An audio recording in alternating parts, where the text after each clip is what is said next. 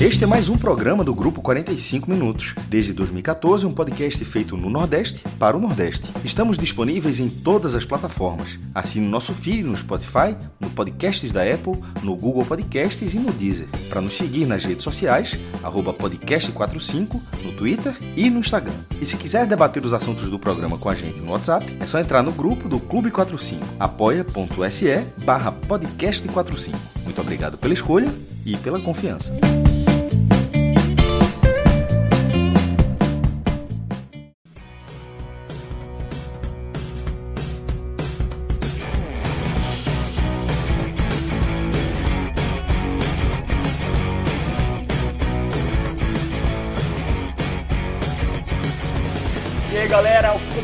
Mais um telecast aqui nos canais do grupo 45 Minutos. Dois jogos né, dos nordestinos nessa Série A na tarde desse sábado, lá no Castelão, onde está o nosso querido Thiago Minhoca. O Fortaleza empatou com o Grêmio 1 a 1 Fortaleza com todo o time reserva, viu? Mesmo assim, empatou e poderia até ter vencido a partida contra os gaúchos. E no Maracanã, em um jogo polêmico, né? A arbitragem é, do Sábio Pereira foi, foi destaque, né? A gente vai debater isso.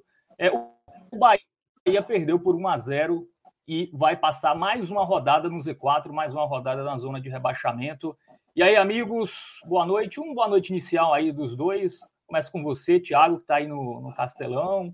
Sei que está aí com, com, com fome, né, Thiago? Várias horas aí seguidas trabalhando. Mas até vamos começar com Fortaleza também, até para te liberar mais cedo. Cara, impressão inicial aí desse, desse tricolor que é duelo de tricolores, né? Hoje no Castelão e é um time reserva, né? Do, do Fortaleza que você olha no papel, pô, muitos jogadores é, já foram titulares do time, né? Muitos jogadores ali, Sim. até porque o Voivoda ele não, não, não, repete com tanta frequência, até vem repetindo nos, nos, últimos jogos, mas não tem aí uma escalação pré-definida, né? Então, muitos jogadores que são reservas, mas já foram titulares, e um, um, empate aí que pelo menos não desgarra, né? Do Grêmio, que é hoje o terceiro colocado. Boa noite. Muito boa noite, Fábio. Boa noite, Pedro. O pessoal que está acompanhando aí o programa no ao vivo ou no gravado e tal, né? Já pedindo aí o like para a turma aí para deixar, né? Não, não custa nada. Estou aqui diretamente do Castelão, então se por acaso tiver um eco, é porque eu estou numa sala agora sem pessoas. Então, de uma certa maneira, pode ficar um som meio estranho aí, mas é, só para explicar o contexto aí, se por acaso meu som não estiver tão legal. Bem, uh, falando um pouco desse jogo, né? Assim, como é que muitas vezes você vai para uma partida, né, em que sua cabeça toda está voltada para um outro jogo e não necessariamente o jogo em si que você vai disputar. Então, Fortaleza tem toda uma expectativa do jogo da terça-feira.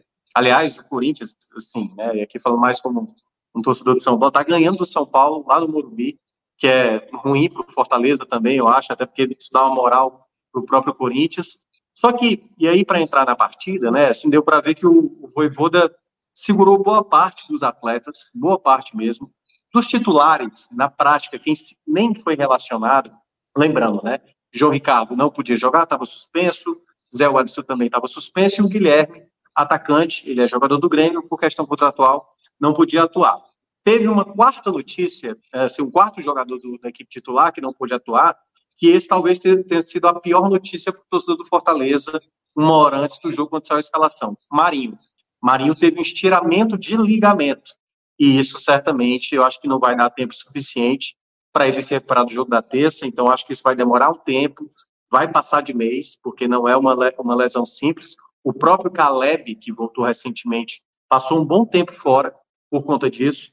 E acredito que o Fortaleza vai tentar o máximo, se confirmar a classificação para a final da Sul-Americana, tentar ter o Marinho disponível para a final né, da Sul-Americana, se assim o Fortaleza chegar. Então, eram esses quatro jogadores que não foram relacionados. Outros dois atletas, aí esses quatro jogadores já sabia que não estariam relacionados. Outros dois de fato foram poupados, sequer foram no banco. Lucero, o artilheiro da equipe na temporada, e o lateral esquerdo, Bruno Pacheco. Então, dos 11 titulares que o Voivoda estabeleceu nos últimos jogos, mais da metade não ia nem sequer aparecer aqui no banco. E aí, os outros cinco apareceram no banco de reservas. Então, Fortaleza, algo que desde o ano passado ele tinha estabelecido uh, uma nova maneira de você trabalhar, né, em várias frentes, em competições, de reforçar mais o seu elenco, entrava no campo de hoje, é, Fábio, uma, uma, uma qualidade até que não se via né, nas últimas partidas, assim, nas últimas temporadas, algo que o Fortaleza tinha dificuldade, mas Galhardo era um titular tem um tempo atrás, Lucas Sacha foi muito determinante na reta final do ano passado, Fernando Miguel já tinha sido titular, né, Benevenuto também já foi um titular, e outras peças que chegaram, como é o caso do Escobar, como é o caso uh, o Crispim, por exemplo, né, atuando como meia, que há muito tempo não jogava, você tendo o Machuca, que veio com status também de titular, a maior contratação da história do Fortaleza. Então, tinha vários elementos que faziam esse jogo do Fortaleza ter possibilidade de vencer. E aí, entrando na partida, logo assim, nos primeiros minutos, a melhor chance foi uma bola na trave do Soares numa cobrança de falta muito perigosa, muito perigosa, que poderia ali, logo nos minutos iniciais, Fortaleza ter tomado. E eu não gostei inicialmente, assim, das saídas de bola, principalmente com o Escobar na esquerda e algumas saídas com o Benevenuto, que acabou se atrapalhando. Mas, à medida que o jogo ia passando, nos minutos iniciais, deu para ver que o Fortaleza era melhor. E aí eu vou destacar um ponto que aí isso reforça mais ainda o quanto o Voivoda é um treinador realmente que consegue fazer vários formatos de time render. A formação que entrava em campo, eu tinha muitas dúvidas sobre será que dá certo Tobias com Benevenuto? Será que dá certo o meio de campo com Sacha e Pedro Augusto, sabe? Crispim jogando de meia.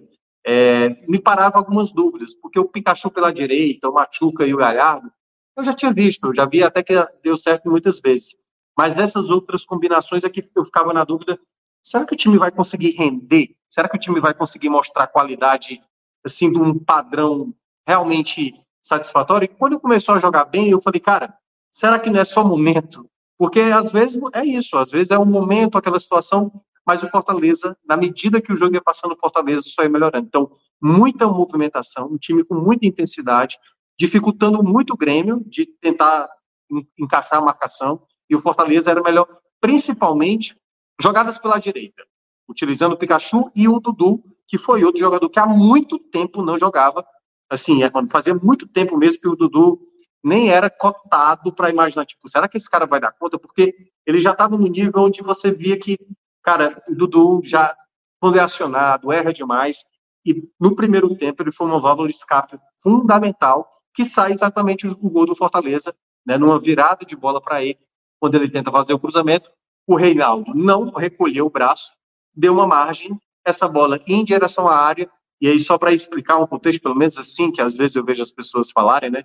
Se por acaso essa bola tivesse indo para outra direção, pode ser que o VAR não fosse chamar ali para uma penalidade. Mas essa bola ia em direção à área onde havia jogadores do Fortaleza, e esse braço, mesmo que não tão aberto assim, mas havia né, uma possibilidade ali dele recolher mais o braço, toca o VAR chama, e aí o Galhardo vai lá e marca o gol. Curiosamente, o Galhardo, o último gol dele também foi contra uma equipe gaúcha na vitória sobre o Internacional. Então, após o gol do Fortaleza, que já era merecedor do resultado, deu para ver claramente que o Fortaleza era melhor do que o Grêmio. Só que não passou muito tempo, o Benevenuto acaba cometendo uma penalidade. Inicialmente, nas, nas primeiras imagens, não tinha ficado tão claro, eu estava acompanhando aqui do Castelão, não tinha ficado tão claro se foi pênalti ou não, mas depois uma imagem até depois do VAR verificar é, no outro ângulo, é, deu para ver claramente que o Benevenuto acabou pisando no jogador do Grêmio, sai a penalidade, e hoje, curiosamente, né, vocês devem saber, o gramado da Arena Castelão é muito criticado, com razão, assim, é um gramado que realmente sofre muito com a qualidade e prejudica muito o jogo em si. E o gramado impecável, eu acabei, eu estou aqui ainda na, na cabine aqui da rádio onde eu trabalho, e o gramado está impecável. Só que esse gramado especificamente foi muito amigo do Fortaleza, porque durante a penalidade batida pelo Cristaldo, ele acabou escorregando, acabou dando dois toques ali, a bola foi para fora, que lembrou muito, e daqui a pouco o Pedro vai falar, né, do pênalti batido pelo Pedro. Pedro, que fez hoje o de pênalti contra o Bahia, ele bateu também a penalidade na mesma trave, na mesma marca de pênalti, ele também tinha escorregado aqui, deu dois toques, no, no, no do Pedro acabou sendo gol, né, que acabou sendo invalidado. Nesse do Cristaldo acabou indo para fora. E aí, nos minutos finais, o Fortaleza ali, né, poderia desperdiçar o ótimo primeiro tempo que fez, né, com um gol de pênalti no final, da maneira boba como o Benevenuto acabou fazendo a penalidade. Então, o Fortaleza terminou o primeiro tempo muito bem, o Grêmio, percebendo, já fazendo trocas já no primeiro tempo, o Renato Gaúcho, sacando, por exemplo, já colocando o Ferreirinha, por exemplo, para tentar dar uma resposta, mas era o Fortaleza predominantemente melhor na partida do que o Grêmio. No segundo tempo, quando volta do intervalo, o Grêmio faz até algumas alterações e o Voivoda mantém o time, porque o time estava muito bem, e também por conta do desgaste, já se sabia, imaginando que o Marinho não vai jogar no jogo da terça-feira, que o Pikachu naturalmente deve ser o substituto né, do Marinho para o jogo da terça-feira. Então, eu já imaginava que o Pikachu, em algum momento do jogo, seria sacado. E nos primeiros minutos, mesmo o Grêmio tendo mais a bola, eu senti que o Fortaleza, no segundo tempo, ele era mais objetivo e mais eficiente, e aí é que tá, né, o eficiente entre aspas, porque o Fortaleza, toda vez que recuperava a bola, ele criava jogada de ataque, só que aí é onde o esbarra a palavra eficiente. Ele não convertia os vários contra-ataques que ele fez em gols. E isso, obviamente, custou. E aí, já vou dar aqui um pequeno spoiler do melhor jogador da partida. O que o Lucas Sacha jogou no segundo tempo foi uma barbaridade, assim. Muita, muita qualidade de recuperação de bola, várias jogadas do Grêmio de ataque. Ele conseguia recuperar a bola e gerar esse contra-ataque. Então, Fortaleza teve no mínimo uns três, quatro contra-ataques assim para tentar matar o jogo e sempre um detalhe a mais faltou, sabe assim? Teve um contra-ataque que era três contra dois, a bola caiu no pé do Caleb, ele tentou acionar o Romarinho, a bola foi esticada, o Romarinho soltou no Galhardo, o Galhardo acabou finalizando para fora. Teve uma praticamente ali antes do gol, né, que acaba tomando o gol de empate o Fortaleza, uma jogada também que poderia ter saído do segundo gol, o Fortaleza acaba desperdiçando. Então, no segundo tempo, o Fortaleza estava muito mais próximo do segundo do que o Grêmio empatar, apesar do Grêmio ter, ter tido até mais posse da bola. Mas o Fortaleza sabia se proteger, o que faltava mais ali era o, o capricho final, né, o acabamento para fazer o segundo gol. E isso acabou custando por isso. Eu falei isso na rádio, eu falei, olha, no 1 a 0 você não pode é, nunca achar que não é capaz. Até porque o Fortaleza, até citei, né, o, o gol do Galhardo, o último tinha sido contra o Internacional, a vitória de 1 a 0 jogando lá no Rio Grande do Sul.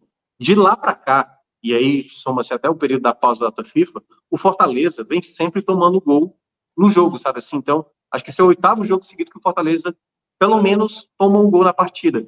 Então, quando você não consegue fazer o segundo gol, você, né, o Fortaleza, não tem conseguido segurar o resultado. E na jogada do gol especificamente, tudo bem que era uma jogada onde você achava que não daria nada, foi a bola ali do lado esquerdo, numa zona morta, quando nada parecia, uma bola em profundidade para um jogador do nível do Soares. E aí eu acho que foi mais falha do Fernando Miguel na saída do gol. Eu acho que o Fernando Miguel vacilou mesmo, porque, claro, né, o Soares tem muito recurso. Ele viu que a melhor oportunidade para ele seria bater rápido no meio para tentar colocar debaixo das pernas do goleiro. Mas eu acho que o Fernando Miguel também saiu muito mal. Não soube fechar muito bem o ângulo.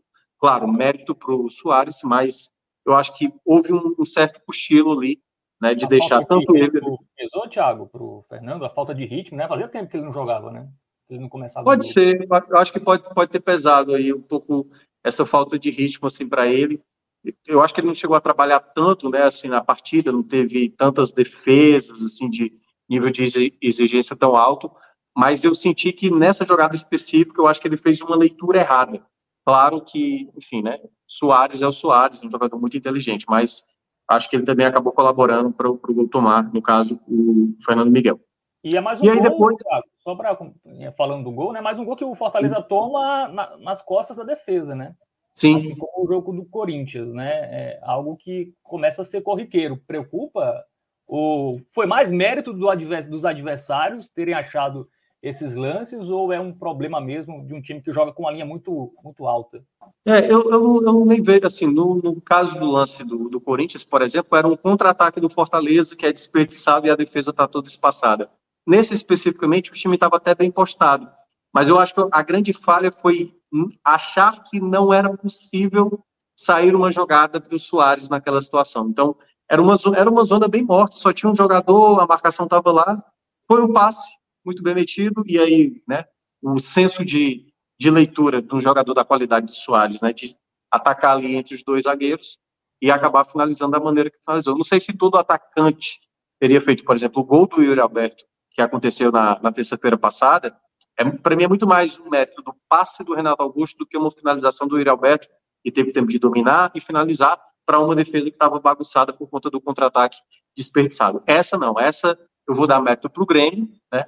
Mas eu acho que talvez a responsabilidade maior entra um pouco mais na conta do Fernando Miguel, porque eu acho que é aquele gol que você olha, tipo, pô, daria para ter fechado mais ali, a maneira como ele sai e tudo, eu acho que acabou facilitando a finalização. Talvez até pudesse sair o gol de toda forma, mas eu acho que ele não saiu bem da meta para tentar evitar. E aí o jogo ficou nessa, nessa condição. Ficou um jogo mais aberto, o Fortaleza tendo chances, mas o Grêmio também teve, teve quase uma virada do Grêmio, numa escapada do Soares pelo lado direito, que ele acabou chutando para fora, que poderia ter custado o 2 a 1 mas o Fortaleza também teve chances, né? Teve uma cabeçada do Caleb, assim, que uh, talvez ele, por ele ser mais baixo, né? Se ele tivesse um pouco mais concentrado, poderia ter feito o segundo gol. E teve uma jogada absurda aqui na Arena Castelão, que na hora que o Tinga dominou na pequena área, ele dribla na pequena área, o estádio fica num silêncio absurdo. E aí ele acaba saindo com a bola, a bola no Romero, e aí troca de passe em Fortaleza. Depois, na finalização do Pochettino, o Grando, né, o goleiro do Grêmio, acaba defendendo. E o Fortaleza, é, nos minutos finais, sofreu uma pressão. Né? O Grêmio com muitos muitos bola, bolas paradas, que o Fortaleza às vezes tem dificuldade, que aí sim é uma preocupação que eu tenho, sabe, Armando? Porque o Fortaleza na bola parada, ele me passa insegurança. Mesmo a zaga titular como também a zaga reserva também me passa uma certa insegurança nessa bola aérea, algo que o Corinthians tem como até um ponto positivo, né? A bola parada do Corinthians é muito boa. Então o Fortaleza precisa ter muito cuidado para esse jogo da terça-feira. E aí no final ali, né, quando estava nesses escanteios finais, eu acho que o torcedor já estava naquela de tipo, tudo bem, dava para ter ganho, mas essa pressão do Grêmio no final, tá bom, vamos terminar o jogo, um empate, e deu para ver porque o torcedor aplaudiu muito, né, no final do, do, do, do, apito, né, o, o, resultado final que acabou se construindo, até porque não era a equipe principal do Fortaleza, o Grêmio também tinha alguns jogadores, né, de fora, o Vila Sante, mas mesmo assim, quando você olha a soma geral da partida, o Fortaleza foi melhor.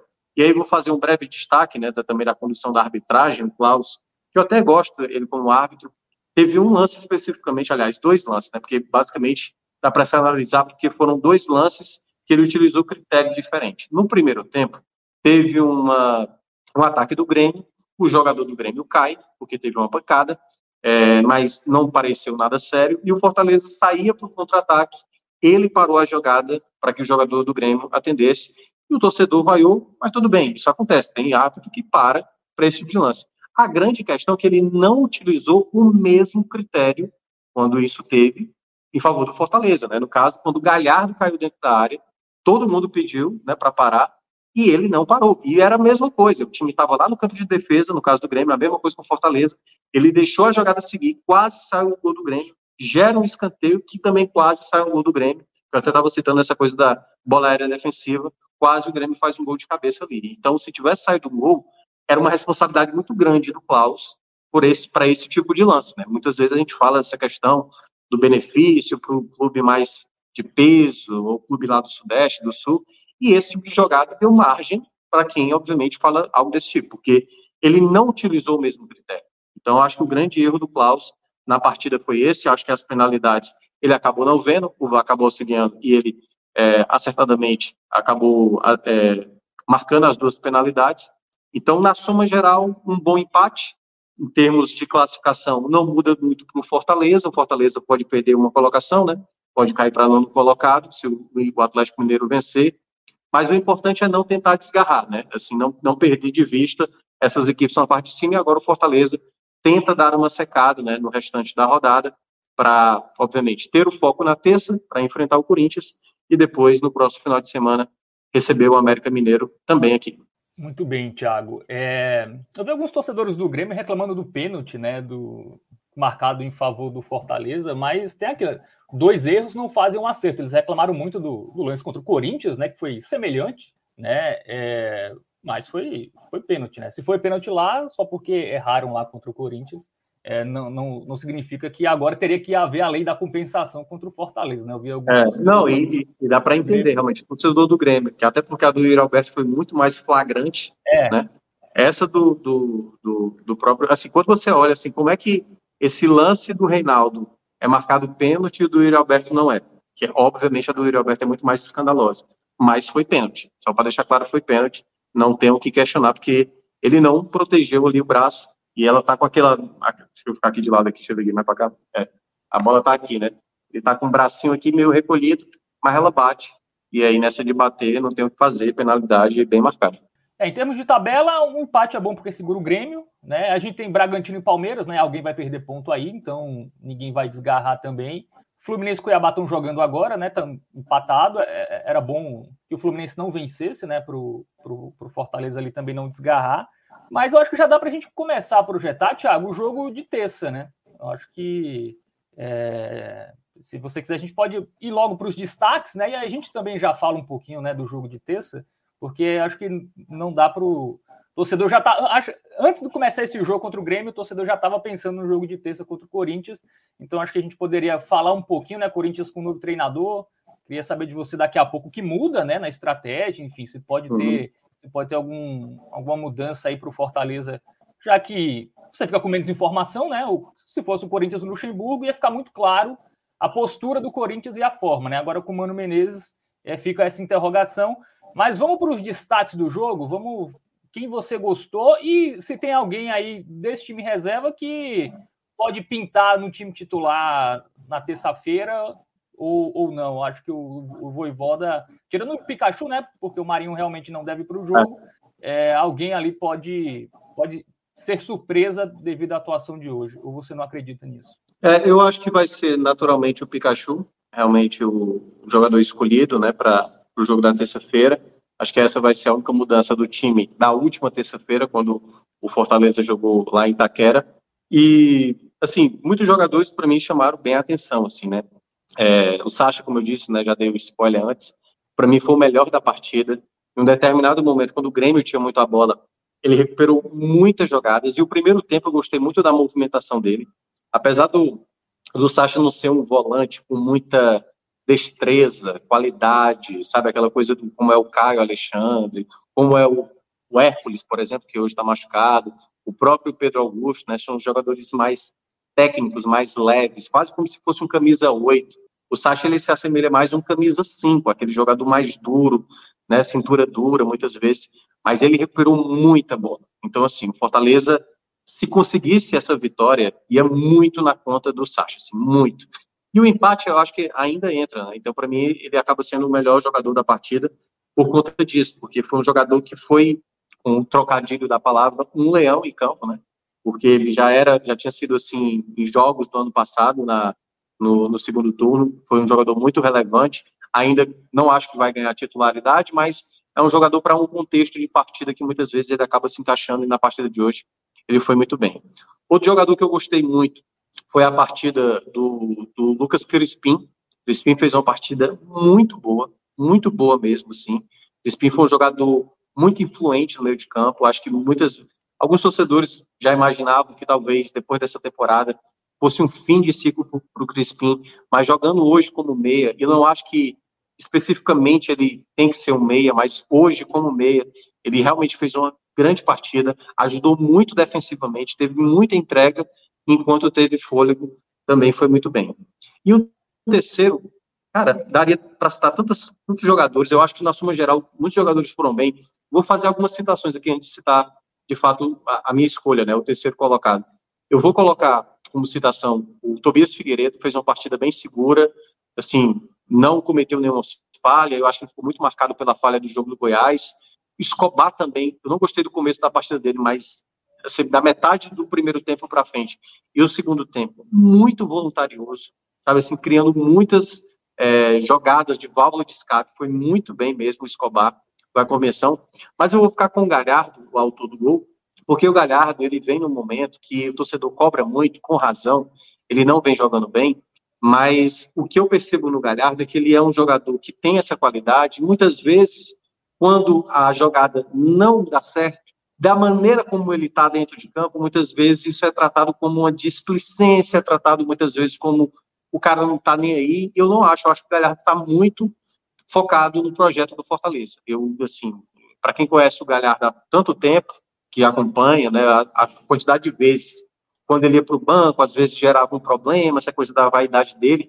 Hoje eu vejo ele um cara muito, muito, muito focado com o projeto do Fortaleza. Então, a maneira como ele bate a penalidade, né, muita gente ficou desconfiada, era melhor o Pikachu bater e tudo mais. Então, ele bateu uma penalidade, uma penalidade muito boa. E ele fez uma jogada no segundo tempo que talvez um outro, um outro atacante não soltasse uma bola tão perfeita como ele soltou para o Pikachu.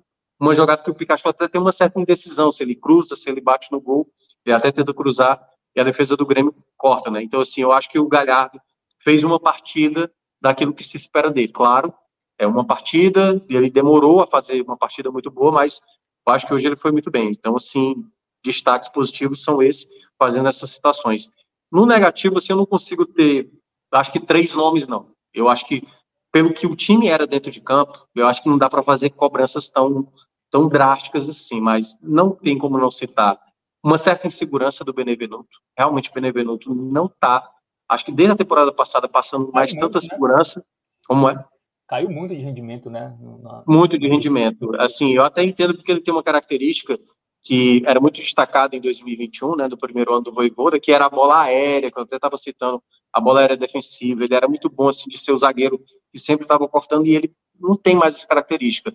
E uma falha que ele teve no primeiro tempo, aliás, duas, né? Uma saída de bola e uma outra que ele acaba cometendo a penalidade, né? Eu acho que ele quase chegou a comprometer. Mas não tem como não citar o outro, que esse sim, na minha avaliação, acabou comprometendo. O Fernando é, Miguel não foi tão exigido, não fez uma partida ruim, mas no lance-chave, né, contra um atacante de muita qualidade, eu acho que ele acabou facilitando muito né, a conclusão ali do, do, do Soares e acabar tomando o gol empate, né? Assim, o jogo ele tava, não estava decidido, estava 1 a 0, mas foi aquele gol tão bobo assim, quando você olha, né, uma jogada que nada ia acontecer, estava na esquerda, um passe ali em profundidade, não tinha ângulo para o Soares bater, porque se o Soares bate de chapa, aquela bola, sabe, indo de fora para dentro, pô, mérito do Soares, entendeu? Mas uma bola no meio, assim, sabe, ele saindo todo errado, queira ou não, Fernando Miguel vai entrar nessa conta aí do pódio negativo, porque essa falha acabou custando o empate, né? Assim, Fortaleza estava melhor e poderia ter saído com a vitória hoje, mas também se não fosse essa falha do Fernando Miguel. É, é muito ah, sim. É, sim. Você tinha perguntado outra coisa sobre, sobre a projeção, né, do jogo, né, do Corinthians, né? Isso, mas antes da gente entrar, antes da tá. gente entrar no jogo do Corinthians, é claro que falar agora é fácil, né? Depois que o jogo acabou, o Fernando Miguel ali falhou, mas realmente é necessário poupar o goleiro? para colocar um goleiro sem ritmo? É, é realmente na, necessário? É, porque assim, na verdade não tinha escolha, né? Porque o João Carlos estava suspenso. Ah, sim, sim. sim. É. é. então seria o ou era, é, ou era ele ou o Kuzlinski, né? Que eram os dois goleiros, o segundo e o terceiro. Então, assim, eu não acho que. Eu acho que foi uma questão mesmo ali de, de desconcentração e tudo mais. Eu acho que acabou pesando. O Fernando Miguel foi muito determinante na temporada passada. Eu acho ele um bom goleiro, mas às vezes ele comete falhas que acaba custando, né? Na própria final do Campeonato Cearense, ele comete uma falha e também ele faz uma defesa que dá o pentacampeonato, né? A defesa do chute até do Luvanor, ele foi fundamental ali para garantir também o título. Mas eu acho que faz parte, queira ou não o goleiro, se falhar, a chance é alta de você deixar acabar tomando o gol, né? E foi o que aconteceu na partida de hoje. Mas eu, eu queria falar um detalhe, além, além de entrar na, na partida que vai ter na terça-feira, Aconteceu, né, hoje um pronunciamento do Fortaleza que foi até é, impactante, assim, né, o próprio clube fazendo um rompimento institucional com as duas principais torcidas organizadas do Fortaleza, né, a TUF e a JGT, por conta do que aconteceu na terça-feira, aliás, começou com o episódio da terça-feira lá na Neoquímica Arena, onde, né, eu até cheguei a falar aqui na terça-feira, são duas torcidas que não se dão, começaram a brigar e foi uma vergonha, porque tudo que o Fortaleza fez antes, né, no domingo passado, quando viajou lá para São Paulo, né, a torcida fez a festa no aeroporto, e aí na terça-feira veio aquele incidente para todo mundo ver, porque não foi só no Brasil, né, o mundo todo viu, foi uma vergonha, né, porque o Fortaleza vem fazendo nos últimos anos e um pequeno grupo de torcedores ter que fazer uma situação como essa. O presidente Marcelo Paes, em diversas vezes, mano, tentou o máximo fazer com que houvesse uma, sabe assim, não houvesse mais esse tipo de entrever por conta todo mundo torce para o mesmo time, não é para ter esse tipo de situação. E ontem teve uma reunião exatamente com membros das duas torcidas, só que após saírem lá do centro de treinamento do, do Fortaleza, lá no PC, acabou tendo mais um episódio de violência, que é exatamente aí para quem quiser acompanhar as imagens. Ou seja, nem essas pessoas, né, que se dizem torcedoras, são torcedoras, mas na prática elas não se preocupam nem com o clube em si.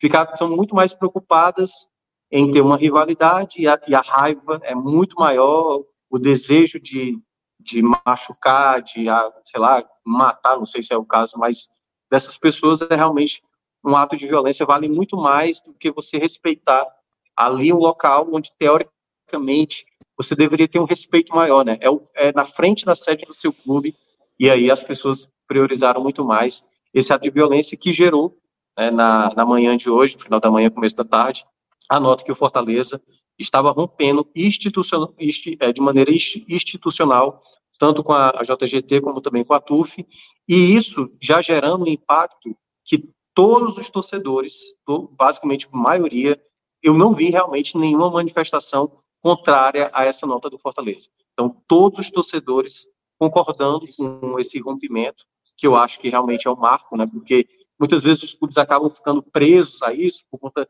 da festa. Deu para ver hoje aqui na Arena Castelão, só um detalhe, tem uma determinada música que cita exatamente a TUF. E na hora que a torcida, parte da torcida, obviamente, cantava isso, o restante do estádio fazia questão de vaiar. Porque eu acho que uma coisa que nenhum torcedor é orgulhoso, por mais que possa ter a festa bonita que for, o batuque, não sei o quê, nada nada é maior do que o momento que o Fortaleza está vivendo. A gente está vivendo um momento de semifinal de Sul-Americana, brigando por um título internacional, e não são esses poucos torcedores que representam o torcedor.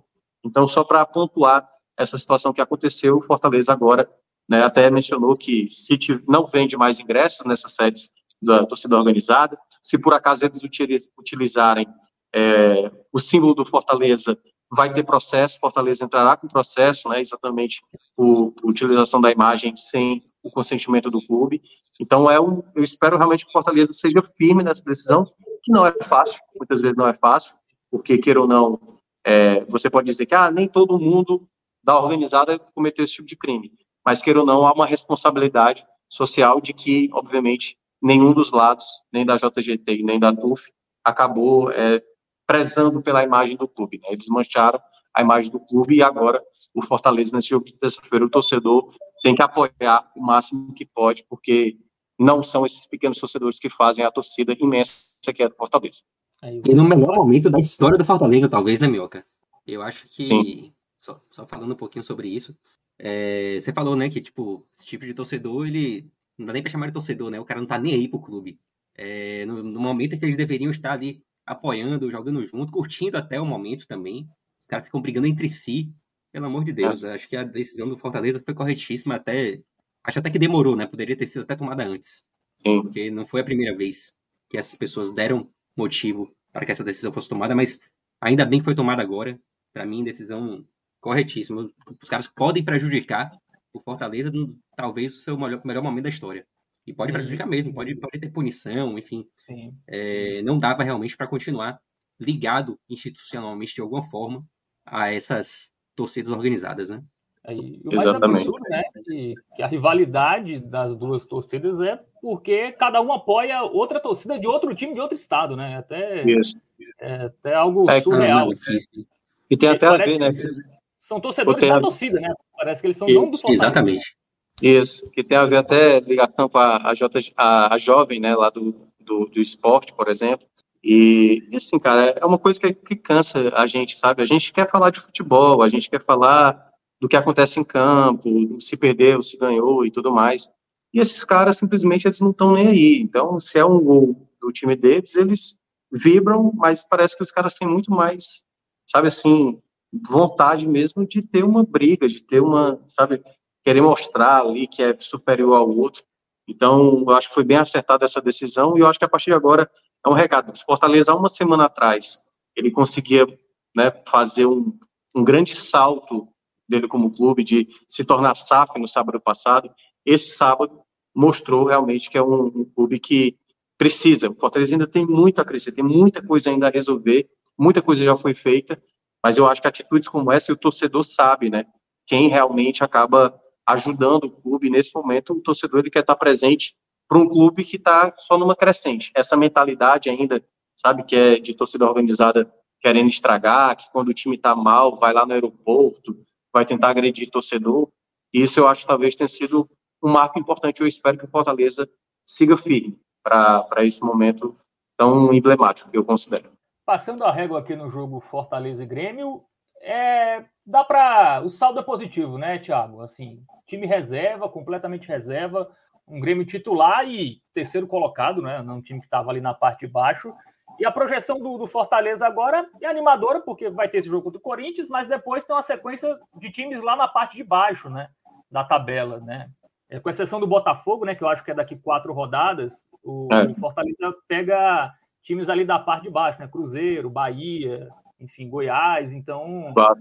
é, esse empate, o ponto foi valioso.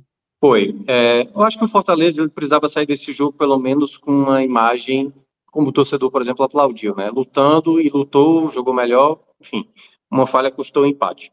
Mas, e aí falando um pouco do jogo que vai ser na terça-feira, por mais que o São Paulo vire a partida, né, o Corinthians está ganhando aqui, já está no final do primeiro tempo, é, esse jogo da terça-feira vai ser um jogo muito, muito, que eu considero difícil.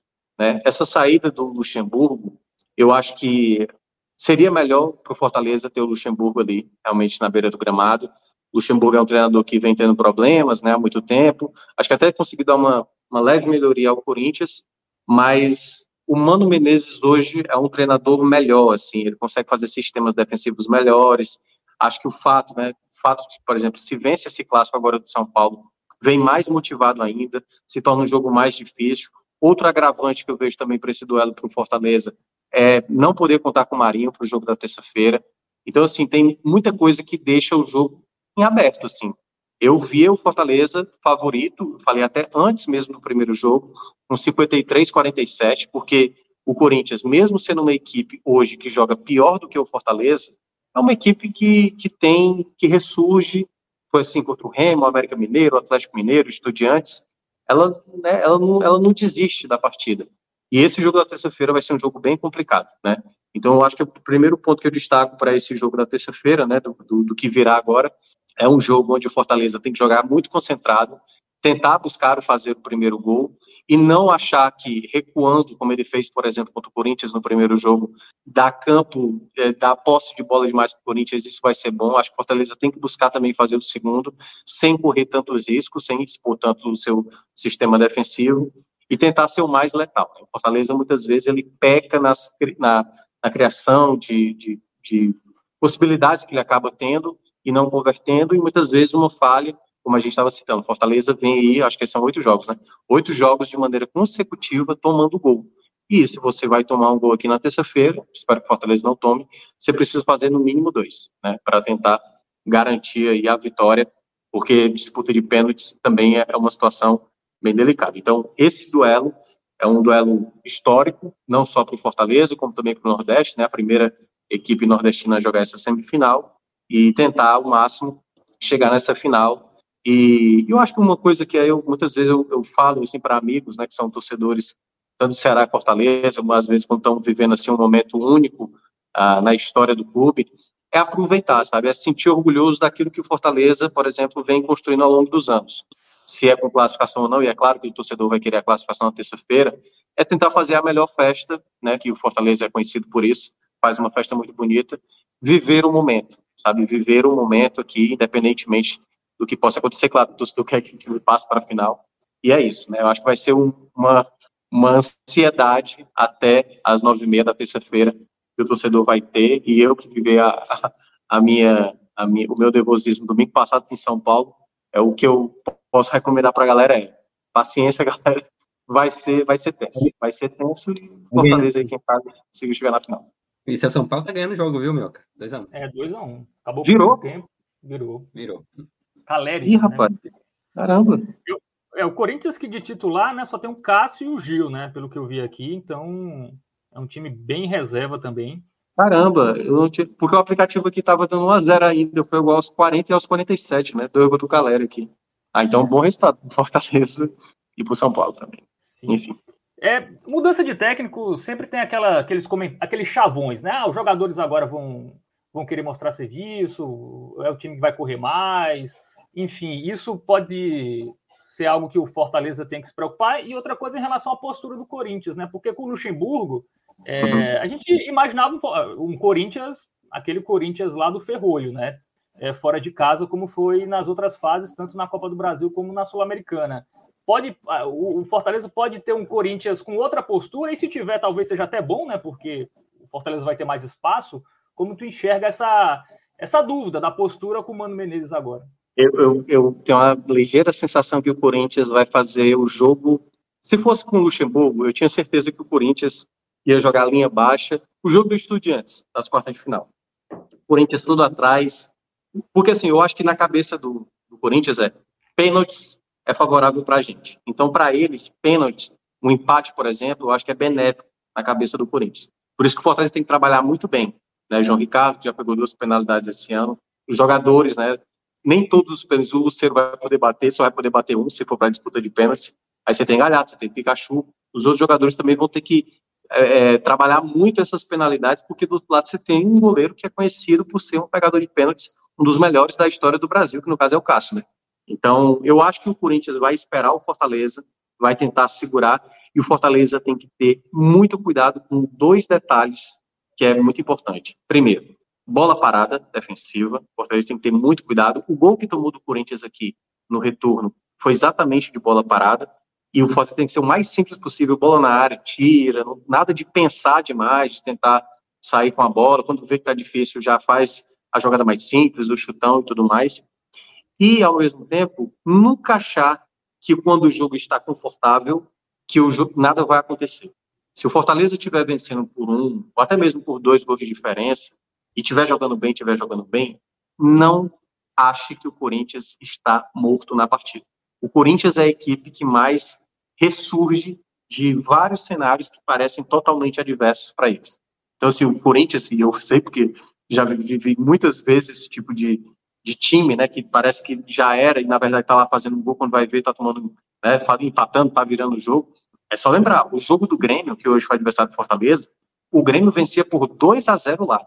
Em sete minutos, o Corinthians fez três gols, virou a partida para 3 a 2 Depois o Grêmio até vira no segundo tempo, né, fazendo o, o empate, o 4 a 3 depois o Corinthians empata ali no 4 a 4 Então, assim, o Fortaleza, do primeiro até o último minuto, jogar querendo buscar vencer a partida. Focado, porque o Corinthians do outro lado eu acho que vai ser um Corinthians mais difícil. Não sei se tão difícil assim. Por exemplo, se o Tite tivesse aceitado o Corinthians, eu acho que seria mais complicado para o Fortaleza. O Tite é um excelente treinador. Entre Luxemburgo e Tite, e, desculpa, e Mano, o Mano é melhor do que o Luxemburgo, então acho que vai ter uma dificuldade, mas eu ainda vejo o Fortaleza com esse favoritismo, com as ponderações que eu falei, né? A ausência de Marinho, né? O Corinthians, né? Alguns jogadores não estão jogando hoje, como é o caso, acho que é do. É alguns jogadores que não estão jogando hoje, alguns jogadores estão suspensos, não estão nem atuando hoje. Mas, em todo caso, é um jogo onde onde o Fortaleza tem que estar muito atento, os 90 minutos, tentar buscar a vitória, porque não vai ser. E é assim, se puder fazer 3, 4, goleia o Corinthians. Eu não vou achar ruim, não. É, não dá para deixar vivo, né? É, não dá, que, não dá. Vai ter que realmente. Claro que vai ser, não é simples, né? Chegar no fazer dois, três, óbvio que não vai ser fácil, Isso. mas é, se tiver chance, né, Thiago, é, é matar, fácil. né? É, é matar o jogo. É, exatamente. Tiagão, mais algum, alguma coisa, algum detalhe aí que você queria, queira pontuar? Ou você quer já ser liberado aí, jantar, descansar, jornada dupla hoje, não é fácil? Não, é só para destacar, né? Agradecer mais uma vez aí a galera que chegou junto aí, né, para acompanhar. Eu troquei com, uma ideia com o Pedro, né, no último raio-x de que esse Flamengo e Bahia tinha uma estatística boa para o Bahia e uma ruim. A ruim é que nunca o Ceni ganhou do Flamengo e a boa era que o Ceni não perdeu para o São Paulo. Só que o São Paulo foi mandado embora. E quando eu vi que eu falei, puta merda, é Bahia, puta merda. E aí, não só não havia vi... perdido, como havia vencido todas, né? Isso, exatamente, ele tinha ganhado todas do São Paulo. Eu até falei, falei assim, seria bom que o São Paulo resistisse até o jogo do Bahia, ao menos. É. Mas aí o Flamengo demitiu e aí é. mais um resultado Era muito negativo. difícil a permanência dele, né? É. Era muito difícil a permanência aí... dele, mas ao, ao longo da semana, como ia demorando, eu confesso que criei uma, uma certa expectativa, assim, dele é. continuar é. até o sábado, pelo menos, mas não aconteceu. É, mas em todo caso é isso, né? Desejar a todos boa noite. Realmente estou com muita fome, mas amanhã estarei aqui de novo. Amanhã estarei aqui no Ceará Atlético Goianiense e depois no pós-jogo.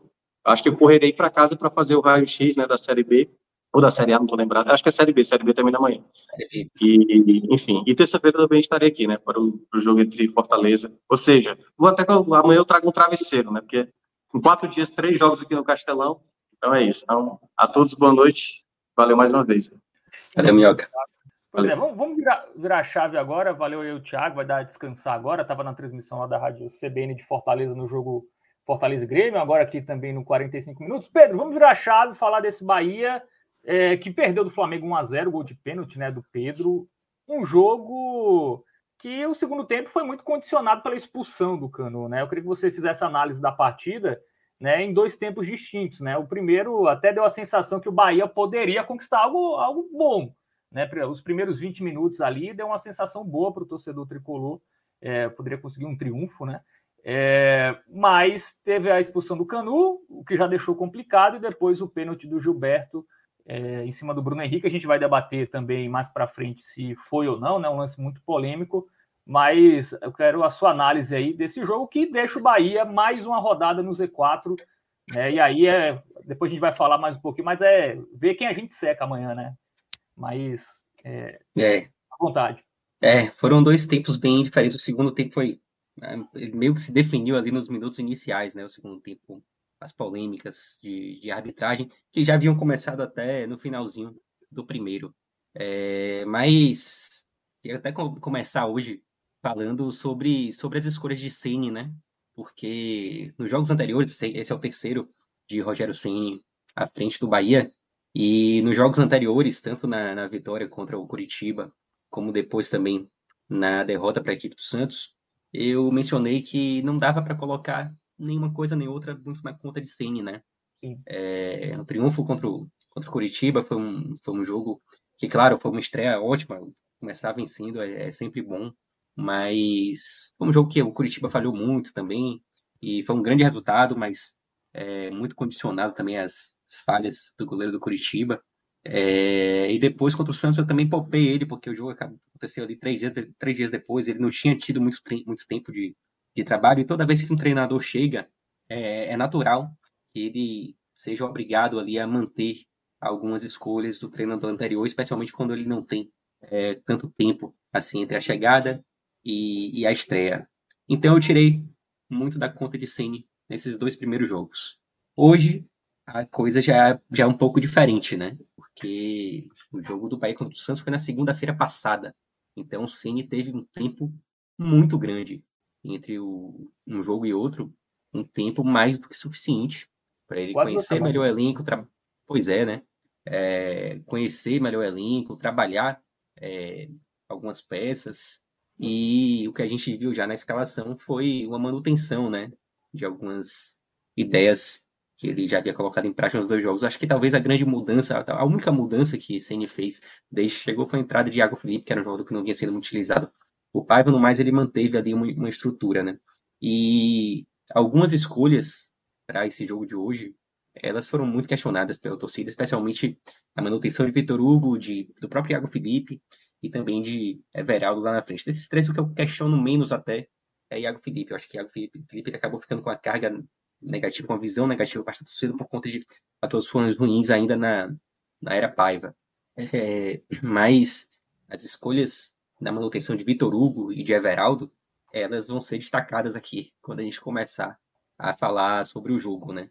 É, por mais que a estrutura do time, as peças, elas tenham sido mantidas, foi possível ver ali nos minutos iniciais uma, uma postura um pouco mais diferente, né? Eu acho que as mudanças de Rogério Ceni nesse nesse período, elas foram mais em termos de postura de um time com uma preocupação defensiva maior, né? Algo que a gente custou a ver na, na era Paiva, e que para esse jogo eu achei que foi até uma escolha acertada. É, o Bahia estava evidentemente mais preocupado em não deixar espaços do que em jogos anteriores. E ainda assim conseguiu até criar algumas chances. O primeiro tempo é, é curioso, porque assim, o Flamengo foi melhor no primeiro tempo. Tá? O Flamengo teve mais, teve mais a posse, teve mais chances, mas o Bahia também conseguiu criar, mesmo com essa postura mais defensiva. O Bahia conseguiu ter oportunidades tanto em contra-ataques como também é, em lances onde o Flamengo falhou é, na saída de bola. Aliás, foi um primeiro tempo de muitas falhas, tanto do Bahia quanto do Flamengo. E em meio a essas falhas, em meio a alguns contra-ataques que o Bahia conseguiu puxar, surgiram algumas chances, né? É, Ratão, por exemplo, teve um, chance, um chute cruzado ali aos oito minutos, justamente numa falha de saída de bola do Flamengo, é, que Rossi defendeu e depois largou ali e tal. É, depois o próprio Ratão também, numa, numa cabeçada, cruzamento de Gilberto, ele cabeceou mal. Para mim foi uma, uma chance perdida ali naquele momento. Então, aos poucos, o Bahia ia conseguindo criar, ia conseguindo assustar, mas o domínio era do Flamengo. A posse de bola era do Flamengo e as chances do Flamengo, elas, elas também apareciam. Apareceram numa falha de Vitor Hugo, por exemplo, é, que Pedro teve a chance, depois uma bola cruzada, que por pouco Pedro não alcançou. E no finalzinho ali, já naquele primeiro lance polêmico, né? Aliás, os jogos entre Bahia e Flamengo, eles vêm sendo recheados de, de lances polêmicos nos últimos anos, né? O próprio jogo do, do primeiro turno, foi um jogo que a torcida do Bahia reclamou muito e com muita razão da, da arbitragem. E aí o primeiro lance polêmico desse jogo de hoje foi justamente no finzinho do primeiro tempo, um pênalti marcado pelo, pelo árbitro Sávio Pereira, é, Thiago Felipe em cima de Ayrton Lucas, e que para mim, claramente fora da área, tanto é que é, o VAR revisou, chamou, na verdade nem chamou o árbitro, né? O VAR mesmo revisou ali e já avisou ali pelo sistema de comunicação mesmo, nem precisou ele lá, porque o, o lance foi muito fora da área. É, então foi o primeiro lance polêmico de muitos que nós tivemos nesse jogo. E na falta que acabou sendo marcada, é, foi um lance perigoso. O Pulgar mandou na, no travessão, talvez tenha sido a principal chance do Flamengo no, no primeiro tempo. Então, era um primeiro tempo que acho que não dá para classificar como brilhante de forma nenhuma, assim, o primeiro tempo aí. Eu acho que o Flamengo foi melhor, se, se, se houve um time melhor no primeiro tempo, foi o Flamengo, tá? Mas o Bahia mostrou que aquele comportamento ali, aquela preocupação mais defensiva, podia dar alguma esperança, né? Foi um, um comportamento mais precavido, mas que o Bahia continuou mostrando falhas. É importante ressaltar isso também. É na saída de bola que é falhas. Né? Exatamente. Uhum. É, mesmo com essa preocupação maior, o Bahia voltou a mostrar falhas que já havia mostrado em, em outros momentos. Então dá para tirar pontos positivos do primeiro tempo, de fato mas também é preciso ressaltar muitos pontos negativos que já aconteceram em outros momentos com o Bahia. Então, tá longe de ser um primeiro tempo. Você fala, pô, realmente foi um primeiro tempo bom. É, não, não acho que tenha sido o caso. É, de qualquer forma, a gente viu que a torcida do Flamengo no Maracanã, ela estava, ainda por conta do, dos últimos acontecimentos do Flamengo, né?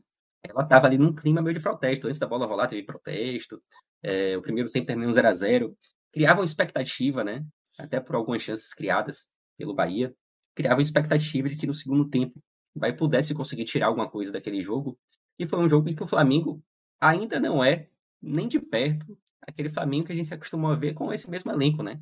Esse time do Flamengo ele já foi muito superior em outras oportunidades, mas nessa temporada não faz um, um, um bom campeonato, não vive um bom momento. E a impressão que o Flamengo deixou em campo hoje é que é um Flamengo onde é possível tirar pontos mesmo no Maracanã. E o Bahia acabou perdendo essa, essa oportunidade, né? É, de qualquer forma, como eu falei mais cedo, né? O primeiro tempo, ele meio que, o segundo tempo, ele meio que se definiu ali nos, nos minutos iniciais, porque já os dois minutos, é, mais um lance polêmico, né? É, que começa, antes de falar da polêmica, da expulsão, é preciso se falar da falha de Vitor Hugo, uma falha grotesca. Vitor Hugo é um jogador que chegou ao Bahia assim muito muito badalado, foi uma comemoração muito contra, muito comemorada, inclusive por mim, porque a gente conhece Vitor Hugo é, de, de, outros momentos, né? Um jogador que foi muito bem no Palmeiras e para mim era um jogador que poderia contribuir muito com o Bahia e que quando chegou eu achei que seria titular absoluto e vem sendo titular absoluto nos últimos jogos. Só que é uma titularidade extremamente questionável e para mim sem motivo algum. Pelo nome só? Porque. Oi? É uma titularidade pelo nome só. Exatamente, é uma titularidade pelo nome, perfeito. É... E sabe o que eu, sabe, sabe o que o que me incomoda mais, Fábio? É, por exemplo, tem, tem uma outra posição também que a manutenção é extremamente questionada, que é de Everaldo. E tem que ser mesmo, porque a temporada de Everaldo é um absurdo de ruim. Só que Everaldo não tem substituto. É, o Mingote. O Mingote que é a mesma coisa, né? Mesma coisa a gente entende que a Everaldo permaneça, já, já que tem que manter o centroavante na cabeça dos treinadores, né? Eu não acho que deveria ser assim, mas na cabeça dos treinadores tem que ter um centroavante, vai ser o Everaldo ou o Mingote. E aí, para mim, é elas por elas. É... Agora, Vitor Hugo tem substituto. Vitor Hugo tem Gabriel Xavier, que hoje entrou e fez uma ótima partida. Aliás, sempre que entrou, foi muito bem, desde o ano passado na Série B. E já nesse ano também, quando precisou ser utilizado, Gabriel Xavier foi muito bem. Então não tem porquê, a gente não, não consegue entender, além disso que você citou, o fato do, o fato do nome, né? Não há outro motivo, outra explicação para que Vitor Hugo continue sendo titular. E para mim, hoje, foi ele foi determinante. E sabe o que é o pior? A falha dele comprometeu não só o jogo de hoje, como o próximo jogo também contra o Goiás, que é uma final para o Bahia. É um jogo importantíssimo, porque Canu acabou sendo expulso e não vai jogar contra o Goiás. É... Então, é um lance assim que, para mim, é uma gota d'água, assim, sabe? Tipo, se ele já vinha sendo muito questionado, agora o questionamento ele passa a ser muito maior. Especialmente pela boa partida que Gabriel Xavier fez. E no próximo deve continuar como titular, né? Até porque não vai ter o Canu, né? Então. Aí é, não vai ter o Gustavo também. Uhum. Mas aí seria eu, eu, eu provável, né, é... né? Que o, que o Ceni mude logo os dois zagueiros, né? De um jogo Exatamente. Concordo. Também acho extremamente improvável que ele mude os dois. Mas eu mudaria. Eu, eu iria com o Raul Gustavo e Gabriel Xavier. Porque não tem mais condição, velho. Não é a primeira vez que ele, que ele falha, que ele compromete. E dessa vez a falha foi, foi. custou muito caro, né? E ele já havia falhado antes no primeiro tempo também. Não dá nem pra dizer que foi só esse lance. É uma partida muito ruim de Vitor Hugo. É, e a polêmica do lance foi a expulsão, né? No primeiro momento, o árbitro de campo deu cartão amarelo. É, era um lance que a impressão que eu tinha era que Gerson estava correndo mais em direção lateral, não seria uma, um lance assim que ele iria sair de cara pro gol. É, eu, eu, não, eu acho que é um lance. Eu, eu entendo a expulsão, tipo, eu não acho que ela tenha sido absurda. Não é aquela expulsão, pô, não era para expulsão de jeito nenhum. É um lance interpretativo, né? O que me incomoda desse lance é que, por ser interpretativo, eu não via motivos para que o VAR tivesse acionado o juiz de campo. Eu acho que o árbitro de campo, ele não viu na televisão nada ah, é. diferente do que ele viu em campo. Ele apenas mudou a interpretação dele baseada baseado na interpretação do árbitro de vídeo. E para mim esse é o, é o grande erro desse lance. Mas repito, se ele tivesse expulsado em campo, eu acho que não não dava para questionar também. Não acho que seria absurdo não.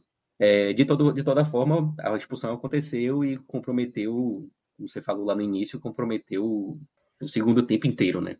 É, foi determinante para o jogo. Logo depois, ali minutos depois, é, aconteceria o pênalti, mais um lance polêmico. Eu, no, no primeiro momento, não achei que havia sido pênalti. A mim, Gilberto não havia sequer tocado em Bruno Henrique, mas quando veio o replay, aí uma outra câmera, um outro ângulo, para mim ficou muito claro que houve o toque. E para mim é pênalti. Para mim, pênalti, claro. Vi muita gente, mesmo depois das repetições, continuando na ideia de que não foi pênalti, pelo fato de Bruno Henrique ter entrado meio que de sola, né? Mas para mim, a sola de Bruno Henrique ela não toca em Gilberto, ela, ele, ele toca na bola, inclusive, e para mim é pênalti. Não sei se você pensa diferente, Fábio. Porque é, eu vi muito, muitas opiniões é, divididas aí nesse. Na hora da transmissão, eu fiquei muito na dúvida. Assim, eu não, não, não fiquei com a sensação que o toque do, do Gilberto fosse o suficiente é, para um pênalti. Na, à primeira vista, ficou parecendo que ele resvalou só, né? nem que ele tocou de fato. Mas tem uma câmera de frente, né? Que tem até essa imagem no Twitter. É, que mostra que o pé do, do Bruno Henrique até balança na hora do toque do Gilberto, né? Então é, fui convencido que, que realmente foi pênalti, é, mas, mas de primeira, assim, realmente eu, eu fiquei com a sensação ali que não, não, não foi a penalidade máxima, né? Foi a penalidade mínima, né? Porque me pareceu um toque muito uhum. frágil ali do, do, do, do, Gilberto, mas houve o toque, né? Houve o toque. A gente, ah, se fosse o contrário, ia marcar? Aí fica a dúvida. Ah, é, essa é outra discussão, né? Eu acho que não. Mas para mim é pênalti. Na é, hora, mas. Na hora, isso, eu, é. na hora eu não vi toque. Eu não vi toque. Tava, tava assistindo meu pai, chegou aqui na hora. É...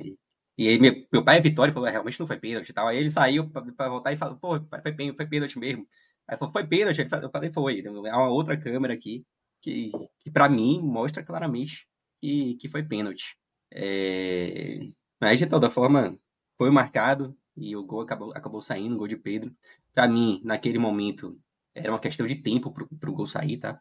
O Bahia já havia demonstrado fragilidades no primeiro tempo, 11 contra 11, e obviamente que 11 contra 10 ia ficar ainda mais difícil, até porque a gente sabe que o time do Flamengo mesmo não jogando tudo que pode jogar, é superior a um Bahia que também não joga tudo que pode jogar, né?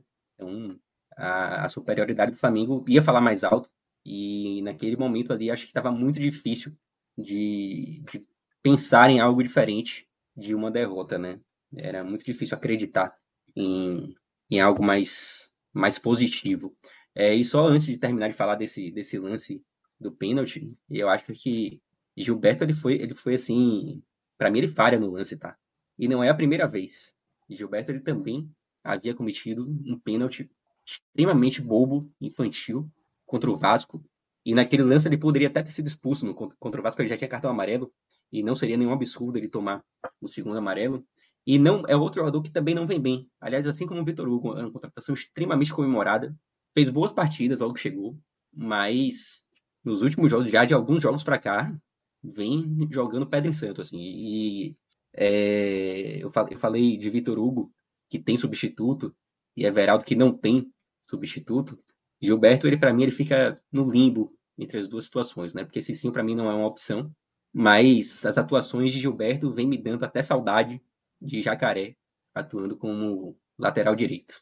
É, não acharia nenhum absurdo. Inclusive, quando o próprio Jacaré apareceu ali na, na lateral para entrar em campo, eu cogitei que poderia ser no lugar de Gilberto, mas acabou não sendo.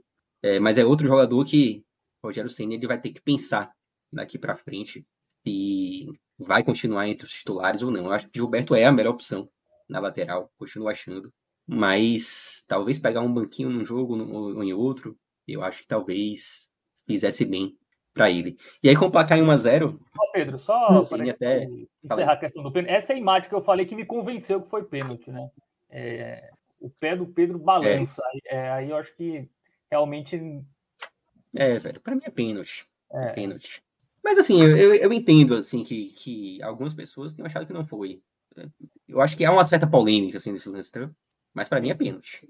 É, pois bem, então placar de 1 a 0 e aí Cine até aciona Biel e, e Juba. Aliás, esse jogo é curioso que algumas peças que vinham, vinham sendo reservas, mas que o torcedor pede muito, especialmente Biel e Gabriel Xavier, entraram e foram bem, né? Sim. Biel hoje conseguiu assustar em alguns momentos, né? conseguiu criar lances perigosos, especialmente aos 31 minutos, 31 minutos, quando deixou Juba na cara do gol. Deu um passe assim, açucarado. Melhor chance do Bahia no jogo. É, Juba saiu de, é, na cara, né? De cara a cara com o goleiro. E acabou chutando mal, caiu no pé ruim dele também. Mas chutou mal e perdeu uma grande oportunidade que poderia ser um empate num jogo que já era dado como perdido, né? É, então, aliás, vi, vi, muitos comentários no Twitter, né? O pessoal falando que o Bahia com um homem a menos conseguiu até levar mais perigo. Mas, pô, o, o homem a menos, no caso, foi Everaldo, né? Que acabou sendo sacado. É, é. Ficou meio parecido, né? O jogo na questão é. do volume, mesmo com um a menos, ficou. É, exatamente. É, porque Everaldo ele já é um a menos, né? Naturalmente. É um cara que ele não contribui em absolutamente nada.